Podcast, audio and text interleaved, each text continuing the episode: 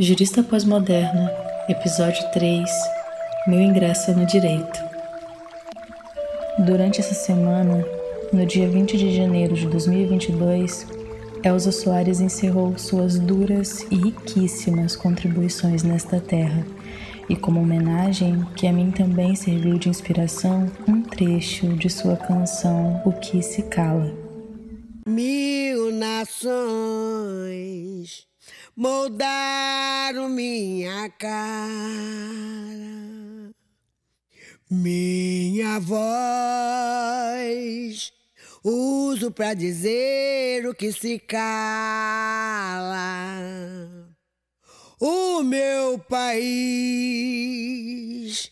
é meu lugar de fala.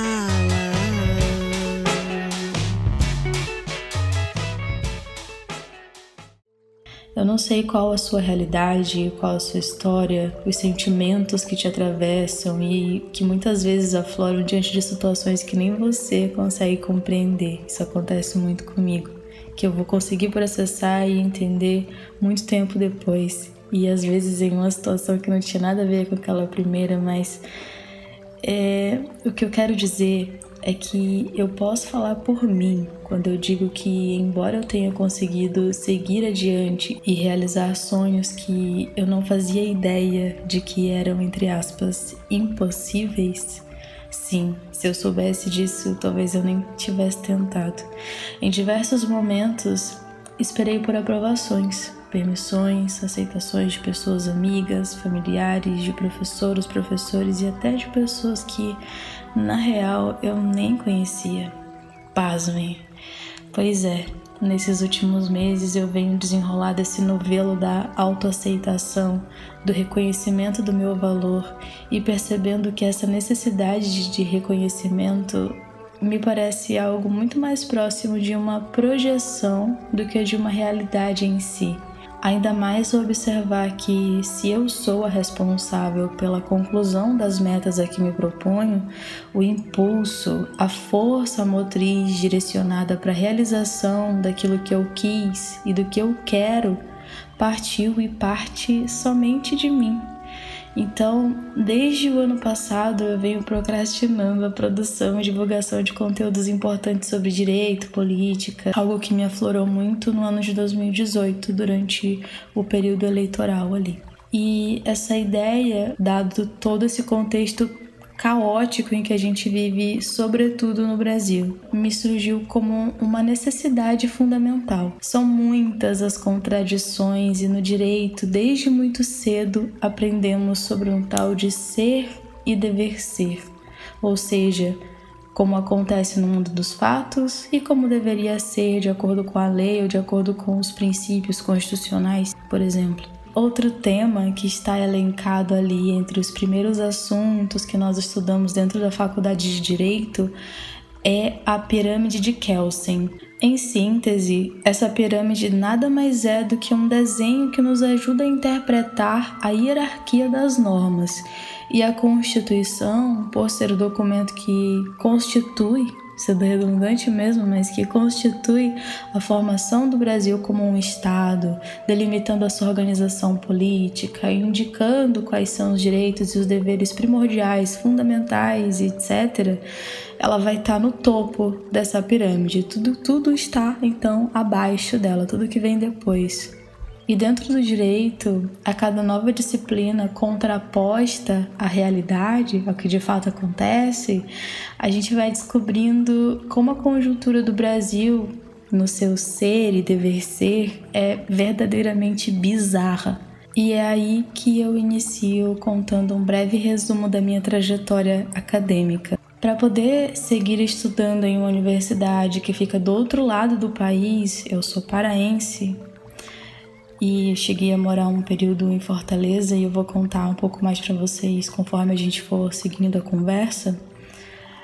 É, eu venho de uma classe social historicamente desprivilegiada e assim como a grande maioria da população, eu não sou uma exceção, eu sou a regra. Então, para poder cursar o direito na UFPEL, eu precisaria de recursos financeiros para alugar um local, para me alimentar, para adquirir meus materiais de estudo, dentre outras coisas né, que, que uma adolescente precisa. Um adolescente, uma jovem, eu tenho 28 anos já, né? Eu cheguei aqui com 22, 22 anos, ia fazer 23. E então, quais eram os meus planos para isso, para suprir as necessidades dessa nova realidade? Bom, por causa da biotecnologia que eu estudei na UFC durante dois anos, e não, eu não estou falando da Ultimate Fighting Championship, muito melhor que isso, eu tô falando da Universidade Federal do Ceará. Então, eu já sabia da possibilidade de bolsa de pesquisa por causa da biotech que estava no valor de 400 reais e ainda é 400 reais, isso é uma questão, porque nunca aumentou, embora a inflação aumente, embora totalmente, a bolsa de pesquisa da iniciação científica é 400 reais, mas depois a gente pode problematizar um pouco mais isso. E, e eu também sabia, além da existência da bolsa, da possibilidade pelo menos, eu sabia que a UFPEL fornecia auxílios, auxílio alimentação e auxílio moradia para estudantes com hipossuficiência econômica. Essa é uma política muito nova no Brasil, que tem universidades federais desde 1827, iniciando inclusive com duas faculdades de direito. E depois a gente pode fazer um, uma contextualização histórica mais aprofundada, porque eu gosto muito da história das faculdades de direito, porque é muito interessante a gente ver como isso é elitizado desde o princípio. Então, esses auxílios fazem parte de uma novidade que veio com o objetivo de democratizar o acesso de jovens à educação superior no Brasil e surgiu somente no ano de 2010, coincidentemente, o ano em que eu terminei o ensino médio em Aurora do Pará. E chegando em Pelotas, já abrigada na casa de um casal de amigos que me recebeu super bem, o que foi uma baita sorte, coincidência ou presente do universo, né? Eu iniciei então o processo de bater as primeiras metas. Consegui a bolsa de pesquisa e o auxílio moradia, que me garantiriam o valor de 800 reais por mês. E para mim, muito dinheiro, né? Pra quem não tem nada, 800 reais era muito dinheiro, mas já, tipo, já, já tava muito melhor que muita gente, mas ainda passei por muitos perrengues, mesmo recebendo essa quantia. E enquanto eu aguardava a abertura do edital para os auxílios moradia e alimentação, eu comecei a conhecer os projetos de pesquisa da Faculdade de Direito. O primeiro, que eu conheci, era voltado ao direito do consumidor e, e indo bem direto ao ponto, o projeto não tinha bolsa de pesquisa. O segundo, que estudava assuntos relativos ao direito ambiental, salvo engano, tinha apenas uma bolsa de pesquisa e, e ela já estava sendo aguardada por estudantes que estavam no projeto como voluntários há mais tempo, então as minhas chances eram zero. E a terceira possibilidade era voltada à criminologia, o projeto abriu seu edital anunciando o envio de currículo e uma entrevista como requisitos para uma possível aprovação. Então, né, vamos lá, vamos tentar. Pois bem, me inscrevi, concorrendo com pessoas que estavam em diferentes anos do curso e eu estava ali há dois meses. No dia da entrevista, enquanto aguardava a minha vez, conversei com uma moça que estava no terceiro ano da faculdade. E a conversa me provocou uma certa insegurança, mas naquele dia eu saí de casa determinada a contar um pouco sobre a minha trajetória e eu sabia que era diferenciada. E tendo em mente a noção de que uma entrevista nada mais é do que uma conversa, eu faria com que o professor visse que, por mais que eu não preenchesse quaisquer requisitos que ele tivesse em mente, eu tinha potencial. E claro, eu estudei sobre a linha de pesquisa trabalhada por ele, né? A gente também tem que se preparar. A sorte é o encontro da preparação com a oportunidade. Chegou a minha vez. Respirei fundo, me dirigi até a sala e me sentei na cadeira indicada por ele. Ele estava com meu currículo em mãos e pediu para que eu me apresentasse e falasse um pouco sobre a minha trajetória profissional. Ele disse que já tinha lido meu currículo. Pois bem, comecei o meu breve discurso, que aqui eu lhes conto com mais detalhes, né? Em 2011, trabalhei em uma loja de materiais de construção como faxineira e vendedora, em Aurora do Pará.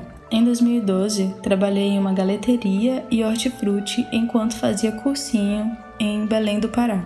Em 2013, trabalhei por um breve período como vendedora na Riachuelo. Em 2014, trabalhei como doméstica com a minha mãe para poder pagar o cursinho em Fortaleza. E depois de realizar o Enem daquele ano, de 2014, já no início do ano de 2015, o meu padrasto conseguiu me indicar, em contato com um amigo cuja esposa trabalhava em um escritório, para um trabalho como auxiliar de advocacia e eu nem imaginava o que o futuro me aguardava, né? Nesse último, eu fiquei somente uma semana, porque eu fui aprovada em biotecnologia na UFC. Então, no ano de 2015, já na universidade, eu fui bolsista de iniciação científica no primeiro e no segundo ano, já trabalhando a produção de resumos e desenvolvendo um projeto que me renderia a produção de um artigo. E Ali, nesse meu projeto, eu desenvolvi um biopesticida, que é um substituto ecologicamente sustentável para os venenos, que também podem ser chamados de agrotóxicos ou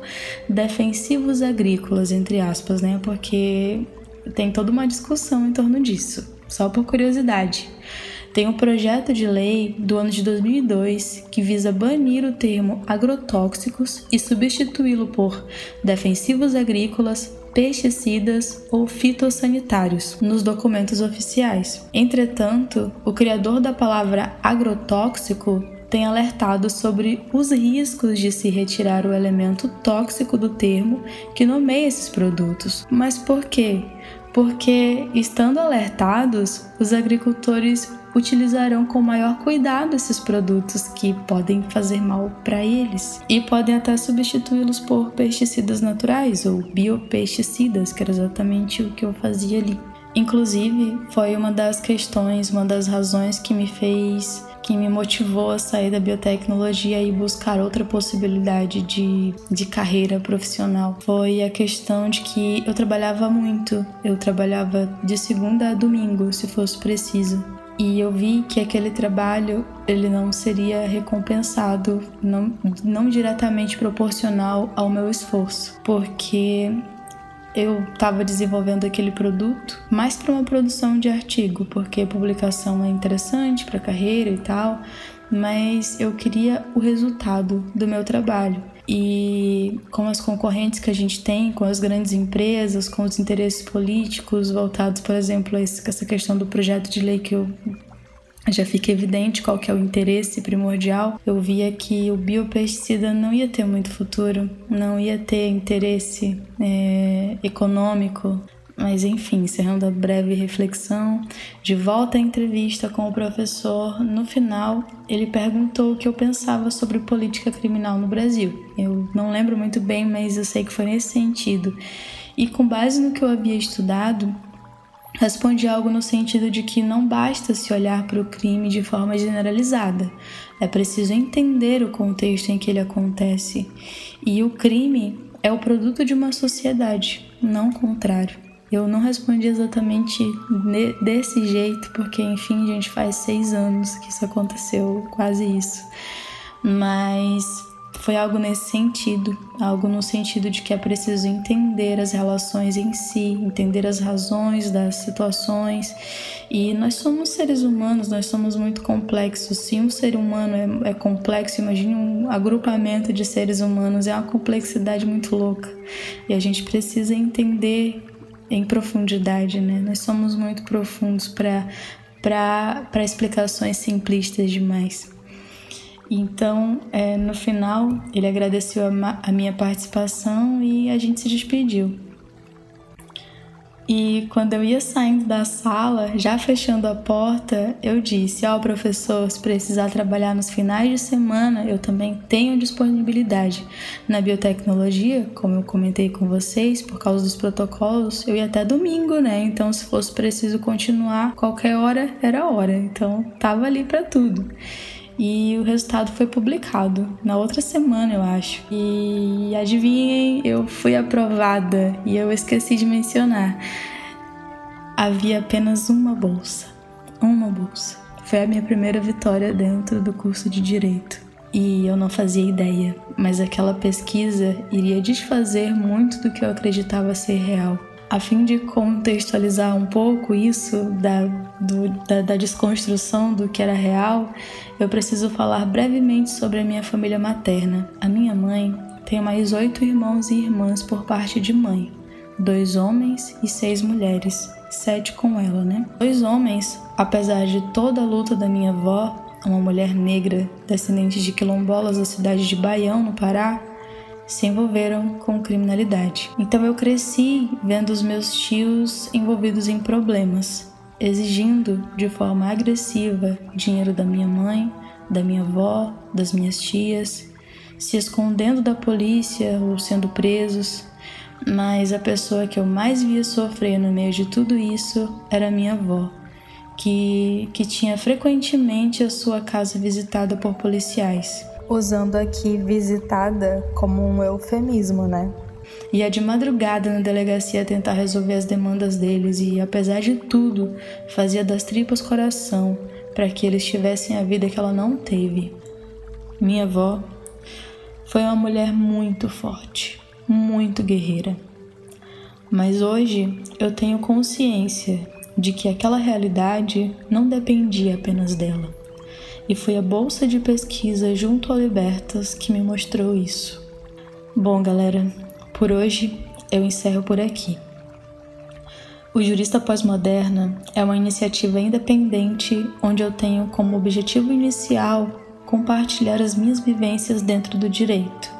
Assim, eu quero poder somar com pessoas que julgam que esses espaços não são para elas, porque é somente ocupando esses ambientes que a gente vai ter alguma chance de tornar esse país um lugar mais justo, de verdade. E você pode somar através do Pix, juristapósmoderno.gmail.com. Valeu e até a próxima!